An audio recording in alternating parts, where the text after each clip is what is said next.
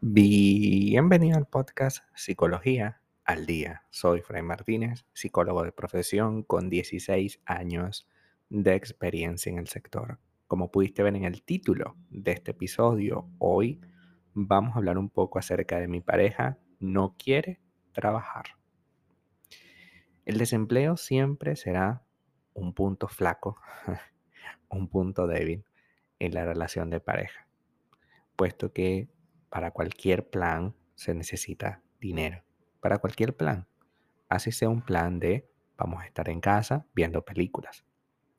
Si ya compraron todos los DVD, necesitan comprar otro. Si lo van a hacer por un servicio de streaming, hay que pagarlo. Como vemos, todo al final termina siendo dinero. Si ya tienen el servicio de streaming pago, pues a lo mejor quieren comprarse algo que comer, que picar mientras ven la película todo es dinero. Una de las fuentes más grandes de estrés, sin duda, será el desempleo.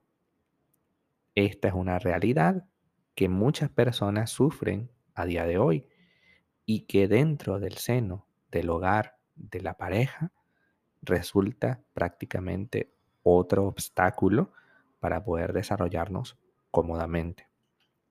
Ahora bien, de lo que vamos a conversar no es de mi pareja desempleada. Lo que vamos a conversar es que mi pareja no quiera, decline, eh, sea parte de la idea de eh, trabajar. Por supuesto, detrás de ello puede haber miles de cosas, pero bueno, vamos a hablar de algunas variables, ¿no? Una de las primeras opciones que debemos tener en cuenta es que no debemos juzgar a esa persona.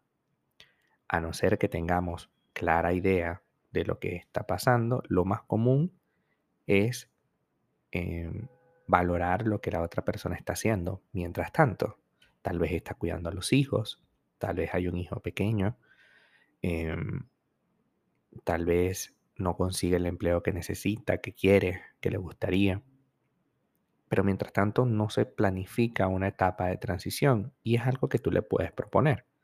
Mira, yo, yo sé que tú como ingeniera, como abogado, como médico, no consigues trabajo y, yo sé que es duro, pero eh, mientras llega ese trabajo vamos a plantearnos una meta de seis meses, seis meses, mira, tampoco estamos hablando de la vida entera, seis meses, un año, pues que trabajes de esto o que, o que busques un trabajo diferente. Y este, bueno, de esta manera pues te sientes útil, traes dinero a la casa, tienes dinero para ti. Y es algo que, que te beneficia, ¿no? Porque cuando empezamos a juzgar y a decir es que tú no quieres trabajar, porque tú no quieres servir, porque todo el peso económico me lo deja a mí, lo único que estamos haciendo con eso es generando mayor cantidad de conflictos, mayor cantidad de roce.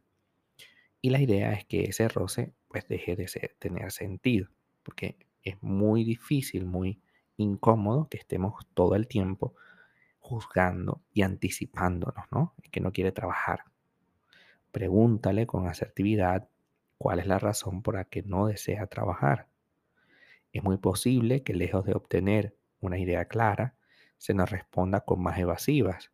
Ya lo haré, no te preocupes, mañana me pongo en eso.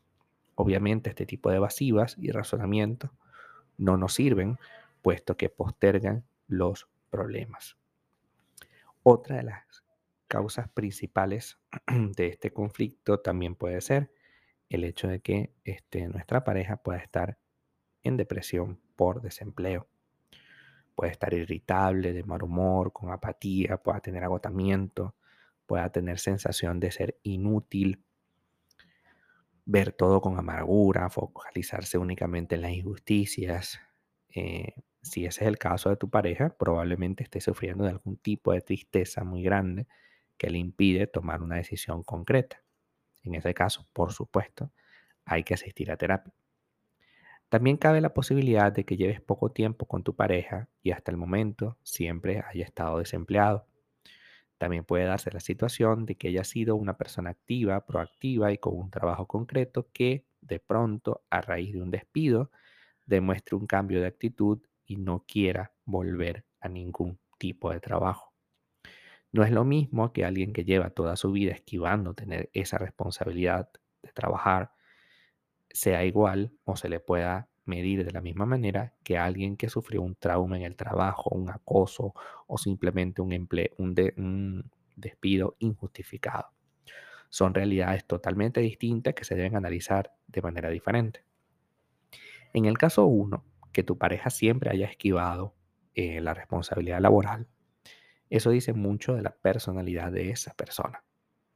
Y cabría preguntarse por qué yo me estoy uniendo emocionalmente a alguien que no es capaz de tener responsabilidad laboral. Puesto que esto también se puede trasladar para otras cosas. Quien no tiene responsabilidad laboral, quien no quiere ocuparse de generar riqueza, pues tampoco seguramente quiere ocuparse de generar afecto y responsabilidad en la relación. Como vemos, todo está ligado.